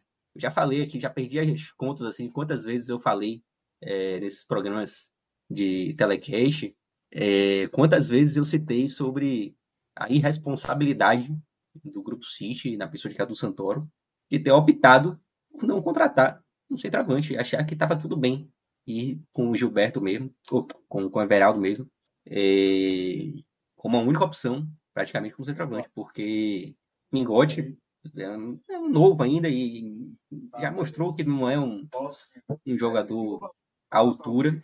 É, Cadu Santoro, na entrevista que ele deu aos sócios, ele citou que Ratan, quando eles contrataram Ratan, que isso meio que terminou ali uma certa preocupação em trazer um, um atacante e tal, que Ratan poderia, poderia atuar naquela posição, e a gente não viu isso acontecer ainda. Pelo contrário, a impressão que dá é que ele não vai ser opção para atuar como centroavante. É, então, para mim, cada vez mais, essa opção do Grupo City não contratar um centroavante ela vai se mostrando um erro absurdo, que todo mundo via que era um erro absurdo e o Grupo City apostou que não era e tá ficando claro que foi, assim. É algo que vem irritando muito. E o Ceni, é, o Ceni parece acho... do Everaldo, né, Pedro? Não, não sei se... É... Não sei se é para dar moral só jogador, mas não, não, me parece que ele vai destacar o Everaldo, não, né? Ele não dá mostra disso, não, né? Não, inclusive ele havia dado entrevistas antes de chegar ao Bahia elogiando o Everaldo, acho ele já viu com essa ideia de ter um, um centroavante, mas eu acho que é claro, é claro que uma, uma substituição de um cara que não tem substituto, ela é mais complexa, né? Você precisa arranjar uma forma de jogar que elimine a necessidade de alguém com aquelas características. Dá para o Tassiano ser um falso é... nome ou, ou não? Ou... Então, são mudanças complexas, né? É. São mudanças complexas. Mas eu acho que do jeito que tá, não dá. Assim. Tem que tentar alguma coisa, entendeu? Eu não sei o que vai ser. Mas se tem que tentar alguma coisa, tem. Porque não dá para você ir. Faltam, faltam quantos soldados? É 13, né? Não dá para aturar Everaldo jogando o que tá jogando mais 13 rodadas, assim. É uma posição que. É, é, eu falei em outros programas aqui, é uma posição que, que custa rebaixamento, assim, sabe? A gente vê o Vasco aí, com o Veguete fazendo gol. Um cara que praticamente mudou. Você, você contrata uma posição que é chave no futebol. E muitas vezes a gente já viu times mudando completamente de característica por conta de, de boas opções como centroavante. E, e isso era muito claro, era, era escancarado que faltava no Bahia uma peça para essa posição.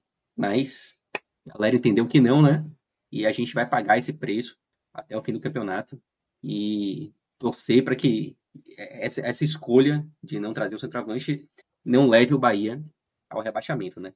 Mas é, foi uma escolha bem questionável. É, o Everaldo que matou um contra-ataque né, no primeiro tempo, teve uma, uma boa chance. No primeiro, ele foi muito mal ali, né? Fora da área, ele não ajuda, é, completamente produtivo, ele, né? Ele não só não ajuda, como atrapalha. É. Ele atrapalha, muitas vezes. É difícil não perder a paciência, assim, com, com um jogador que não contribui absolutamente nada. E a paciência do torcedor do Bahia tem, acho que já se esgotou com o Everaldo e vai ficando, vai chegando assim num, num limite absurdo. Mas eu vou lembrar sempre aqui, tá? Que foi uma escolha, foi uma opção. Sim. Não foi, ah, não, não, tinha dinheiro, não foi isso. Tinha dinheiro, claro que é uma posição que você tem que pagar, mas pessoal achou que estava tudo bem. Escolheram e vão arcar aí, com as consequências. É sobre mudanças no time, Pedro. É, até me pareceu que hoje era um jogo muito por Biel, né? Assim, até pelo Flamengo ia dar espaço, ia dar contra-ataque, né? É, acho que faltou talvez um jogador mais agudo, né? Mais veloz, assim. É, mas o Ceni manteve ali a. Ele só mudou o Acevedo, né? Que foi para o banco do último jogo. Acho que foi a única alteração, né? Foi essa? É, Acevedo, é, Acevedo, mas Acevedo ele não vinha sendo muito utilizado, né? Então, é, Acevedo entrou muito por conta da. Tô falando de Rezende e tá suspenso no último jogo.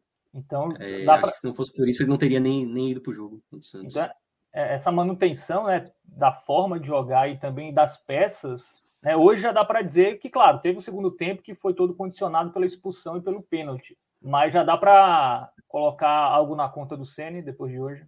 Com certeza. Para mim, hoje, o conforto que eu tinha em não colocar na conta de Ceni, especialmente na derrota com o Santos, porque colocar na conta de alguém um, um triunfo é muito fácil, né? no caso do jogo do Curitiba. Mas eu não coloquei na conta de Ceni a derrota para o Santos por conta do pouco tempo de trabalho, de forma muito confortável. E hoje, de forma muito confortável também, coloco com muita tranquilidade na conta de Ceni, porque ele teve praticamente duas semanas para treinar esse time, não fez absolutamente nenhuma modificação em termos de, de peças. É, óbvio que teve uma modificação em termos de, de, comportamento ali no primeiro tempo e tal, mas eu acho que algumas escolhas de peças assim foram bem questionáveis, ah, especialmente a manutenção de, de Vitor Hugo e de Everaldo também. Eu acho que eu falei né, que é uma, é uma mudança mais complexa você tirar uma peça um, mudar ali uma peça que não tem substituto. É, mas houve tempo para isso. E a manutenção, a manutenção de Vitor Hugo hoje também custou muito caro, custou o resultado. E Vitor Hugo, ele, ele, ele não jogou mal hoje, ele vem jogando mal há muito tempo. Hum, dá, acho que dá para colocar muito mais na conta de Ceni do que de Vitor Hugo, porque a decisão foi de Ceni e ele já sabia o futebol que Vitor Hugo vinha apresentando. É, o próximo jogo é contra o Goiás, né, que é, um, é uma final para o Bahia. Né? Inclusive tem um resultado ruim agora, Pedro, que é o Cuiabá que está vencendo, né? O Cuiabá que. Tá é mesmo. Péssimo resultado. Por 1 a 0 O Fluminense está com um jogador a menos. É, o Cuiabá que dava mostras que ia entrar nessa briga, né? Tá, ele estava ali a quatro pontos da zona, agora fica a sete, né? Agora é, começa, conseguiu se afastar um pouco. E o, o, problema do Bahia é porque a gente está vendo cada vez menos equipes nessa briga, né? Porque o Vasco não dá mostras que vai brigar, né? Então tem basicamente o Goiás ali. Vamos colocar que Curitiba e América é. já foram, né? Curitiba, então são duas vagas, né? Hoje Santos e Bahia estão na zona e aí tem o Goiás, que eu acho que são equipes que ainda vão, acho que uhum. vão brigar até o final. E aí tem o Internacional, Cruzeiro, que eu acho que até o Cruzeiro, dependendo, pode ser um que entre nessa briga. O Internacional acho que não vai entrar, né? Eu acho que é muito pela é, acho que não. É, então, o que preocupa é isso, né? O Cuiabá vai vencendo, então. A... Agora é por 2 a 0 Acabou de fazer o segundo. É, então, então fica muito ruim, né? Porque você não tem, você não tem muita gente a, em quem mirar, né? Para você ganhar posições, né? Então é uma situação que fica uhum. muito. Você tem basicamente hoje dois adversários, assim, talvez só que é. quem tá fora é o Goiás só, né? Que inclusive é o próximo é. jogo. Eu para mim, eu acho que hoje só tem esse basicamente. O Cruzeiro é aquele time que a gente acha que pode vir, mas não vem. Isso. O Cuiabá estava é, vindo e, e, e a, a tabela vindo, né? E esse resultado, Pegou o Fluminense é... reserva e aproveitou. Esse resultado é péssimo. Esse resultado é muito ruim para o Bahia. Porque o Cuiabá estava vindo com força, muito. com vontade de vir, né? É... Então é um resultado muito ruim. E amanhã tem esse jogo entre Santos e Vasco, que a gente até discutiu aqui no, no Pod Raiz essa semana. Qual seria o melhor resultado desse jogo aí entre Santos e Vasco? Claro, claro que o melhor resultado é empate. É... Mas entre Santos e Vasco, eu fui voto vencido lá, mas eu prefiro que o Santos vença. Se tiver que ter um vencedor, para mim, eu prefiro que seja o Santos. Ah, mas o Bahia vai cair de 17 para 18. Mas eu, particularmente, prefiro ficar em 18 a um ponto do 16 do que em 17 a quatro pontos do 16. Claro que tem o Goiás aí também nessa briga, né? Que tem 26 e, e vai pegar o Botafogo, que é o líder do campeonato fora de casa, que certamente vai perder. Mas eu prefiro deixar o Vasco ali pertinho para ser mais uma opção, entendeu? Para ser mais para o Goiás não se isolar. É claro que o, que o Vasco ele, ele vive um ótimo né, momento, né? não, não dá mostra de que vai ficar ali, que parece que, que vai deixar esse grupo realmente, mas eu ainda não acho que seja um time completamente confiável, vai ter adversários difíceis pela frente, então eu ainda quero deixar o Vasco por ali, se possível, entendeu? Eu prefiro que o Vasco fique com 26, que o Santos é um jogo, um jogo é comando de campo do Santos, né? Então, se tiver que ter um vencedor, eu particularmente prefiro que seja o Santos, mas é aquela coisa que a gente falou no Pode Raiz. Não tem resposta certa. Não dá para afirmar que o Santos vencer é melhor do que o Vasco. Tipo, são opções, assim, e as duas são, são justificáveis. Mas é claro que o empatezinho amanhã é o melhor resultado. É, não ter pelo menos. E o que tem que torcer mesmo. O Santos, né, Pedro? Foi, foi complicado demais, né? Aquele confronto direto no, não ter é, pelo menos empatado, né? Porque você é. dava uma segurada no Santos lá embaixo, é. teria um ponto a mais. Foi um resultado que, uhum. que lá na frente pode ser o que, defini, que definiu o rebaixamento do, do Bahia, né? Pode ser, Com pode certeza. É o, tipo, é, é, o tipo de jogo que define rebaixamento. Quando o time cai, você lembra assim, de, de jogos que foram importantes, né? E se o Bahia for rebaixado, você pode ter certeza que esse jogo contra o Santos vai ser lembrado. Uma derrota em casa com o Santos que vinha morto. O Bahia ressuscitou o Santos. E é um resultado que colocou o Bahia no G4. Claro, claro que teve aquele jogo do Vasco depois, que foi o que de fato trouxe o Bahia para o Z4.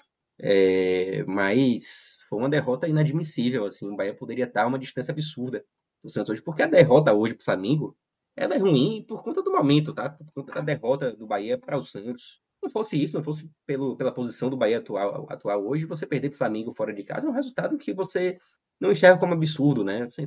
O normal é que o Bahia perca para o Flamengo. Só que o BSC se colocou na posição que ele precisa ganhar pontos improváveis. Isso. Ele precisa buscar. Perdeu difícil. pontos prováveis, né? Então vai ter que buscar os é. improváveis. Se o Bahia só, só conquistar ponto provável a partir de agora, o Bahia está na é. segunda divisão. Pode, é. pode botar na segunda divisão já. O Bahia vai ter que buscar pontos como esse. E o Flamengo deu chance. O Bahia, pegou um Flamengo que era possível, né? Esse time do Flamengo, em outros né? momentos, seria muito mais complicado. Mas esse time do Flamengo hoje era possível. É. E, e acho que deu até azar, né? Porque só acho que se tivesse o São Paulo, talvez o, o, até, até achou o Flamengo um pouquinho mais com vontade do que em outros jogos do Brasileirão, né? Um, até pera em casa, depois de um título perdido. Uhum. Acho que se, se o São certeza, Paulo tivesse ficado, talvez os caras ah, vamos, vamos largar aqui para ele embora é. Sem dúvida. sem dúvida, eu, eu, eu criei uma expectativa realmente durante a semana que que São Paulo poderia permanecer, porque os dias foram passando, ele não caía, né? Não caía, ia é. cair, ia cair, não caía. Eu criei uma expectativa, mas acabou não acontecendo. Outro jogo que o Bahia tem que ficar de olho é Botafogo e Goiás, né? E aí é fogão, fogão na cabeça, é. né? Esse aí não tem. Esse não tem pra onde correr aí, meu irmão. Tem que. Você é alô Pacini. Tamo junto aí, viu? É em casa, né? No, no Genhão, o Botafogo é favorito, é. mas o Botafogo também vem numa fase quatro derrotas seguidas né, na temporada, então. Não, mas, mas não, amanhã. É e, sabe o que? Né? E pior, esse jogo é de é, segunda-feira, né? É. De noite. é aquele jogo que Cássio fala, Cássio Zirpoli fala que o Goiás ganha, né? O Goiás ganha esse jogo segunda de noite, sexta-feira, ninguém tá vendo ali, o Goiás vai ganhar. É, é, exatamente. Esse jogo da segunda é mais de um zebra, né? Assim, você. Acho que o é, jogador. Pô, jogar segunda. É, é, é, e precisa voltar a vencer. contra o líder, né? o pessoal vai assistir. Casa, o pessoal vai assistir esse aí. É, acho que o Botafogo é favorito, claro, né? Vai jogar em casa. Então o Bahia conta com essa, com essa ajuda do Botafogo para não ver a galera desgarrando. É, sobre o jogo de hoje, tem destaque positivo, Pedro? Tem. Tem, tem destaque positivo, sim. Para mim, os dois jogadores que entraram mostraram a Rogério Ceni que eles não podem sair do time titular. Biel e Gabriel Xavier. Gabriel Xavier fez, dentro do possível, uma ótima partida, não comprometeu absolutamente nada. E Biel, para mim, também mostrou que já pode voltar a ser titular. Biel foi uma peça importantíssima é, até se machucar. Talvez tenha sido. Ele, ele, ele para mim, ele ainda divide com Cauli. Cauli se tornou mais importante, né? Sim. Mas Biel, em, em algum momento da temporada, Biel era, era o jogador mais, mais importante do Bahia e acabou se contundindo. Mas eu acho que, pelo que jogou hoje, eu não vejo mais possibilidade de Biel sair do time titular, ele precisa voltar para o time titular. E tem espaço para isso. É, e Gabriel Xavier é a mesma coisa. Gabriel Xavier, para mim, já poderia ter sido titular hoje, no lugar de Vitor Hugo. Talvez a gente não estivesse aqui lamentando uma derrota, porque hoje Vitor Hugo ele foi determinante para a derrota. E uma mudança, não sei, você ter, ter mudado, ter tirado Vitor Hugo no jogo de hoje e ter iniciado com Gabriel Xavier não seria nenhum absurdo, era algo que já vinha sendo pedido há muito tempo. Se você olhar muito provavelmente, se você pegar o, o post onde saiu a escalação do Bahia hoje, com certeza vai ter gente reclamando da escalação de Vitor Hugo, então não foi assim nenhuma novidade. É, Vitor Hugo, e... Iago Felipe e Everaldo, né? São os mais. É, exatamente. Para mim, o, o, que eu me queixo menos aí é Iago Felipe, da manutenção. É, Everaldo realmente não tem mais condição, há muito tempo também. Mas eu acho que a, a, o fato de Vitor Hugo ter substituto, para mim, me incomoda ainda mais, assim, sabe? Tipo, era uma modificação que deveria ter ocorrido e custou os pontos de hoje. Mas eu vou colocar esses dois. Achei que a Demi no primeiro tempo, em alguns momentos assim, conseguiu levar perigo, conseguiu puxar contra-ataque. Dá, dá para salvar assim no, no, primeiro tempo também. Não que tenha sido uma partida brilhante, mas levou perigo em alguns momentos. E negativo. vou fechar com esses três aí. Vou fechar com esses três, rapidinho o pódio. E entre Biel e Gabriel Xavier, eu fico bem dividido assim, quem eu coloco o melhor, mas vou colocar Gabriel. Negativo aí, meu irmão. Aí, aí tem, tem gente, viu? Eu vou começar hoje fora do pódio. Vou botar três jogadores no pódio, mas é preciso fazer uma menção a Rogério Ceni, porque as escolhas foram dele. E como eu falei, acabei de falar, algumas escolhas são bem questionáveis, eram óbvias, e a manutenção de Vitor Hugo custou muito caro por decisão dele. Entre os jogadores, para mim, Vitor Hugo pior hoje, determinante a atuação dele. É... Cara que eu, eu ainda espero assim, ver, ver Vitor Hugo numa boa fase no Bahia. Eu não, não desisti dele, não, sabe? Mas pelo futebol que vem apresentando hoje, não tem a menor condição de ser titular. Tem a menor condição. E esses três pontos estão na conta dele também. É, Gilberto, eu acho que fez um jogo, mais uma vez, um jogo ruim. Engraçado que esses jogadores que eu estou colocando aqui são jogadores que, que já vêm atuando mal algum, alguns jogos, né? É, e por fim, Everaldo, que mais uma vez não contribuiu com absolutamente nada. O pódio, para mim, é, é, bem claro hoje. Tem outros jogadores que foram mal também. Mas esses três, para mim, eles se destacaram muito na ruindade hoje. É, fechar um pódio hoje tá, tá fácil, assim, com, com esses três. Assim como também tá fácil eleger o pior desses três, que para mim, claramente é Vitor Hugo. O Gilberto cometeu um pênalti infantil, cometeu. Mas aquele lance, ele acontece muito por conta da expulsão de Canu, que ocorreu por falha clara, falha bizonha, falha absurda de é, Vitor um efeito dominó, né? Foi? É um efeito dominó, né? Tudo. Exatamente. A expulsão complicou muito a situação do Bahia. É, você falou muito bem do Biel, né? No destaque positivo, no lugar do Ademir mesmo? Você colocaria ele no próximo jogo? É, ou pode, pode, ser, pode ser de ratão também. E aí ver quem fica pela direita e pela esquerda aí, mas eu gosto mais de Ademir do que ratão. Eu tentaria manter, manter Ademir e Biel, assim. É... Mas hum, se, se põe Ademir também não acho nenhum absurdo, não. Eu sei que Biel tem que jogar, assim. Biel, Biel tem que jogar. E aí, Ceni que se vire aí para ver o que é que ele vai fazer. Eu tiraria até Everaldo, tentava alguma coisa, alguma coisa ali sem centroavante também. Como o Bahia até atuou em determinado momento, muito por conta da expulsão, né? Que teve que sacrificar Everaldo e tal. mas eu tentaria alguma coisa nesse sentido. E Juba, caberia no titular também? Eu acho que ainda tem que jogar mais bola. Juba. Eu acho que tem, a gente tem que ter muita paciência ainda com o Juba, com o Juba porque para mim foi uma contratação excelente, uma contratação excelente do Bahia, mas eu não sei se a contratação de Juba vai ser útil ainda em 2023. Eu acho que, eu acho que Juba é uma peça que pode ser extremamente importante para o Bahia. Não sei se a partir de agora. Eu vejo mais Juba como um cara que vai ficar no banco, que de vez em quando vai entrar e tal. É, eu não entraria com ele como titular, não. Inclusive, hoje ele até, em determinado momento do jogo, ele atuou até como lateral esquerdo. A posição de origem, né? Mas que ele já não, não atua mais e, e não é onde ele se destacou. É, mas eu acho que é preciso ter paciência ainda com, com o Juba. Ele vai ser útil, mas eu acho que não vai ser agora. Eu acho que ele ainda. Como, tem, tem que ser do jeito que tá. Vai no banco, de vez em quando entra e tal. Em algum momento pode até nem entrar, mas eu acho que é alguém que a gente tem que ter muita paciência ainda, que vai ser muito útil lá na frente. Pedro, você falou que o que não foi positivo hoje do, do Ceni foi a manutenção, né, da forma, dos jogadores, mas a questão defensiva, assim, acho que é algo que dá um, dá uma animada. Foi um, o Bahia sofreu um gol de pênalti, né? Se a gente for analisar, o jogo do Maracanã não sofreu tantos sustos assim, né? Assim, foi um jogo que o Flamengo, claro que o Flamengo também não teve uma boa atuação, mas eu senti principalmente no primeiro tempo o time mais compacto, né? Um time ali dando menos espaço né? Um time ali mais ligado, claro que ainda teve erros técnicos, né? Erro de passe na saída, mas se fica algo de positivo desse terceiro jogo de cena, e seria isso a questão um pouco é, da defesa ter, ter sido mais segura em relação a outros jogos? Eu acho muito pouco ainda. Não, não chega a me animar tanto, não, sabia?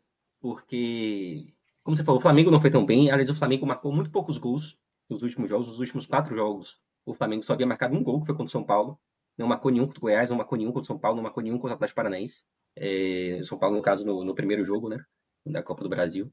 É, então, é um time que vem marcando muito poucos gols nos últimos jogos. É, vem tendo dificuldade, por mais que tenha, tenha peças excelentes, né? É, no ataque. E o que, o que eu até eu gostei, assim, de ver o Bahia um pouco mais precavido. E eu acho que era algo que o Bahia precisava. E foi uma fragilidade enorme do Bahia em alguns momentos da temporada, mas eu achei muito pouco ainda. As falhas, elas continuaram acontecendo. É, Bahia continuou dando, dando espaços, menos do que em outras oportunidades, é verdade. É, vi algum avanço, mas não a ponto de me animar ainda? Não é... Tem, tem derrotas, a derrota do Bahia para o Atlético Mineiro, por exemplo, era uma derrota em que você via, pô, talvez o Bahia esteja aqui num processo assim de, de evolução. Hoje eu não, não saio desse jogo contra o Flamengo com esse sentimento, não. Para mim, foi uma derrota sem muito a, a dar ao torcedor, a oferecer ao torcedor de esperança ainda. Acho que ainda precisa muito mais. E o jogo contra o Goiás é uma final, né? Vamos combinar isso aí. Bahia precisa ganhar de qualquer jeito do Goiás, se quiser é. permanecer na luta. Tem uma semana, né? O Ceni aí para vai ter que mudar a zaga, né? Já é algo certo, né? O Cano foi expulso. E eu acho que vai ter que mexer em alguma coisa ofensiva, né? Eu acho que também vai ter que testar, né? Eu acho que ele quis dar três jogos ali para quem já estava, né? É, até para o Ceni, é, pelo menos no Flamengo, ele foi um técnico muito de compor, né? Assim, com jogadores mais experientes, né?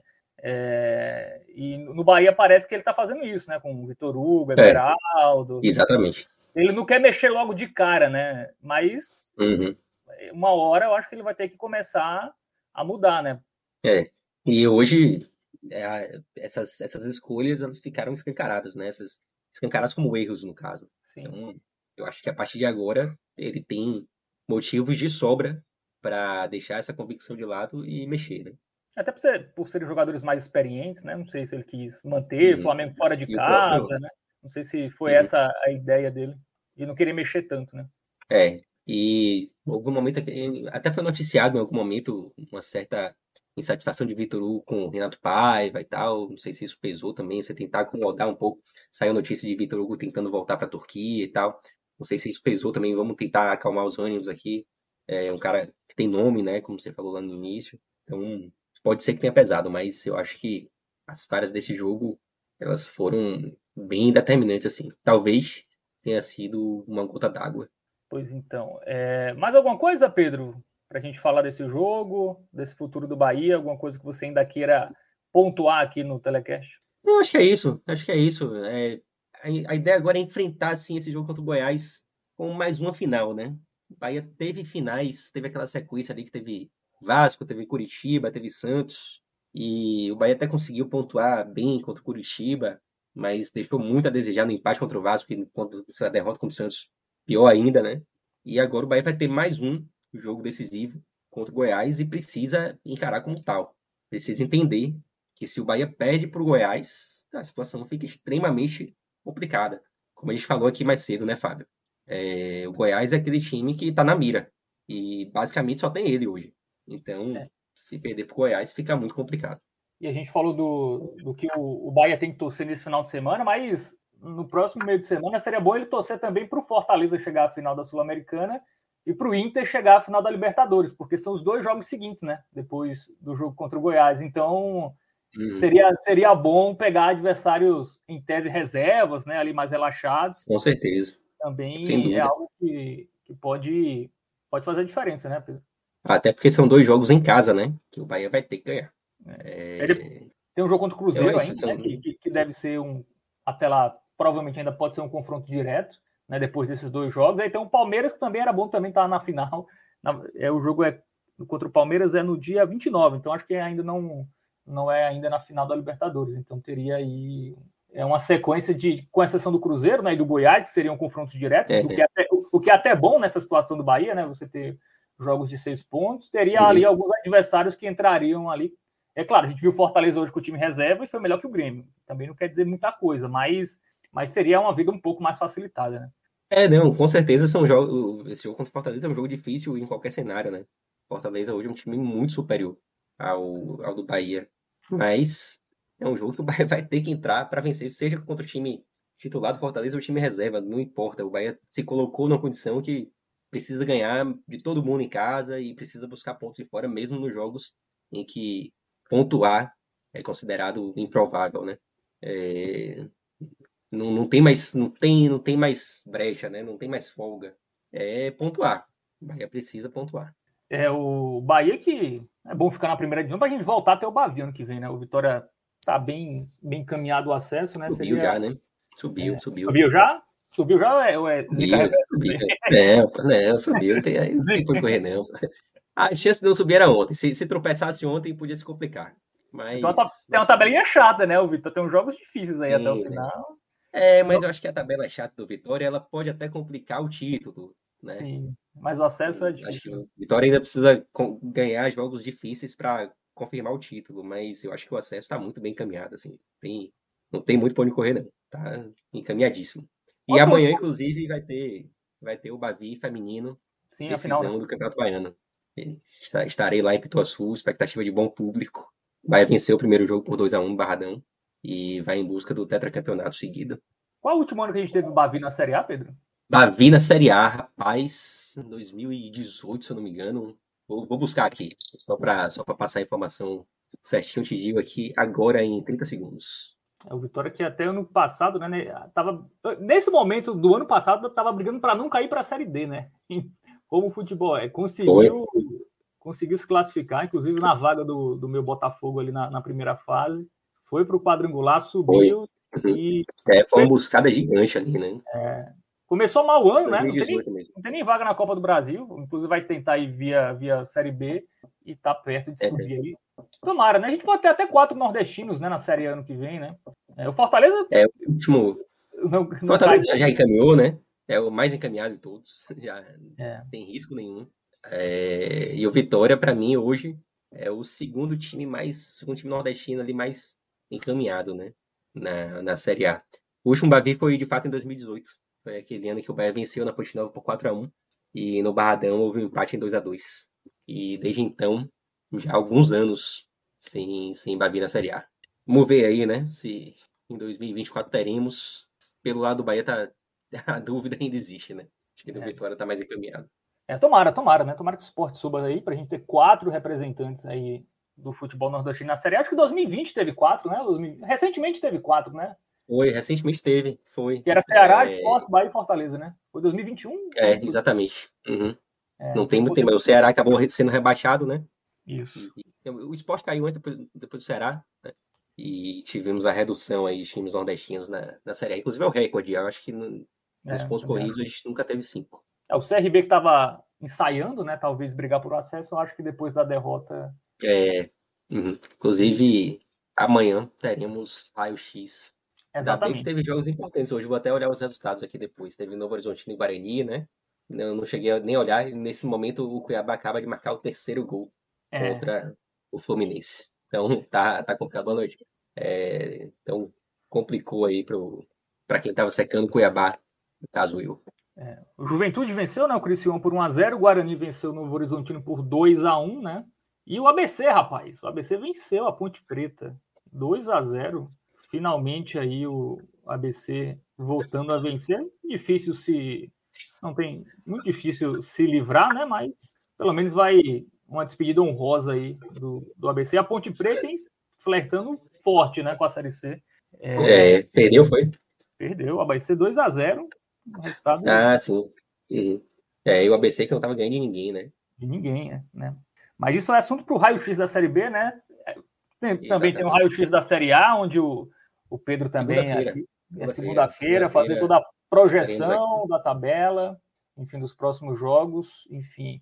É, hoje foi mais para falar especificamente dos dois jogos, né? Os dois tricolores, o Bahia perdeu do Flamengo no Maracanã 1x0 e o Fortaleza empatou com o Grêmio com o time reserva, o Fortaleza com o time reserva 1x1. Antes de ir, vamos palpitar, Pedro? Vamos palpitar? Bora, vamos lá. Vamos para. Vamos palpitar em Santos e Vasco? É empatezinho, empatezinho. Vamos no empatezinho. Então vamos. Santos e Vasco, empate. Eu até acho que é uma cara de empate mesmo, viu? É, não é um Até porque o, é, o Vasco vai parar de ganhar, né? Também não vai ganhar todos os jogos até o final do. Uma hora ele é, vai ter que. Jogo contra o é, e aquele jogo contra o América ganhou assim. É, ganhou muito. Teve jogador expulso, né? né? O América, enfim, não foi uhum. uma. O Vasco que, se eu não me engano, nessa arrancada não havia vencido fora de casa ainda, né? Esse foi é, o primeiro. É. Tinha vencido o Atlético Mineiro, acho que na primeira rodada, né? Segunda rodada. É, tipo, sequência... foi nesse, nesse momento assim de reação, é, né? Aí, aí teve uma sequência. Uma, uma sequência muito é, longa, né? contra o Bahia, que foi um resultado que segurou o Bahia, né? Vamos botar quanto aí?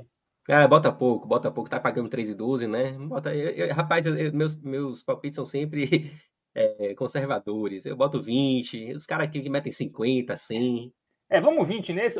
Botafogo e Goiás é, é barbada? Rapaz, né? Mas aí deve estar pagando um pouquinho também, né? É, tá pagando pouco, né? Vale a pena ou não? Tá, tá, tá pagando até mais do que eu pensava, viu? É. É, eu acho que dá pra arriscar aí, viu? Bota 100 aí. Bota, bota 100 pra voltar 50. É. Então vamos só 20, né? Em Santos e Vasco e vamos botar 100 ali. É. Botafogo e Goiás. Boa. Aí no, na é de bom tamanho, boa noite. Eu tô dando boa noite porque eu, eu tô, os vizinhos estão passando aqui, eu tô dando boa noite aqui. Só para não ficar de modo com todo mundo da gravação aí. Para não, também não. A galera não sabe, né? Sim. Mas vamos dar boa noite aqui também, eu acho que. Quer, quer palpitar é, mais? É, é, Ou não, né? Não vamos ver. É, tá bom, tá não, é, tá, também não vamos quebrar a banca, não, assim, né? Me estreia aqui, não quero quebrar a banca do, do NA40. Estreia hoje, é? Achei que tinha tido outro programa já, Fábio.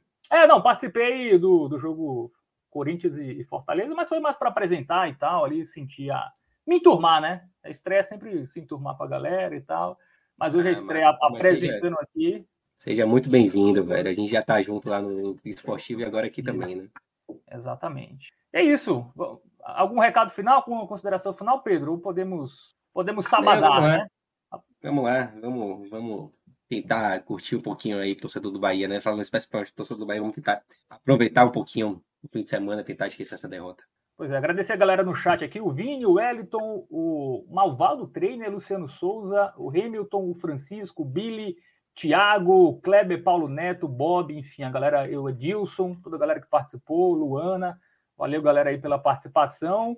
E tamo junto, né? Lembrando, agenda cheia, né? Tem raio-x da Série B amanhã, né? Tem raio-x da Série A na segunda-feira e na terça-feira tem um telecast do jogo jogaço, né? Fortaleza e Corinthians. Tem palpite para esse jogo, Fortaleza e Corinthians, Pedro? Você falou Mas pouco o Fortaleza, Fortaleza. para mim, Fortaleza para mim favoritaço. Favoritaço. Né? técnico agora, né? Vai vir como como o Mioca tava falando, mano, tentando montar a retranca ali e tal. Mas eu acho o time do Fortaleza, para mim, é muito superior ao time do Corinthians. E isso ficou claro até no, no, no jogo de ida, né? É, o primeiro tempo, o Fortaleza, para mim, até fazer o gol, o domínio do Fortaleza era absurdo. Depois acabou baixando um pouquinho ali o ritmo e tal. mas até fazer o gol dominou completamente o Corinthians. Então, Fortaleza para mim é, é, muito superior ao Corinthians hoje. É, vamos ver, acho que vai dar acho que dá Fortaleza. Pois é, vamos torcer pro Fortaleza, até bom pro Bahia, né? Tem jogo logo na sequência assim, eu deixo o Fortaleza ali focando na é, Sul-Americana pro, pro Bahia aproveitar aí é, o confronto entre os dois times. É, você pode palpitar, né, na Bet Nacional, use o código podcast45, né, para a galera ver que vocês estão é, indo até lá através do 45 minutos. Também pode ir no Apoia-se, né? Também, se você quiser entrar no Clube 45, apoia.se barra é, podcast 45. Formas aí de ajudar vocês, mas tem formas também de graça. Dê o like, compartilhe. Enfim, também você nos ajuda bastante é, apoiando aqui o canal. Pedrão, bom descanso, boa noite. Enfim. Valeu, Fábio. Sei que hoje boa noite para você também, você, meu velho. Né? Boa noite. É, boa noite para todo mundo que tá ligado aí. Valeu aí pela companhia. Valeu. Estive hoje com Pedro Pereira, Thiago Minhoca, que participou na primeira hora, e na técnica o Alan Roberto. Valeu, galera. Tamo junto. Até a próxima. Tchau.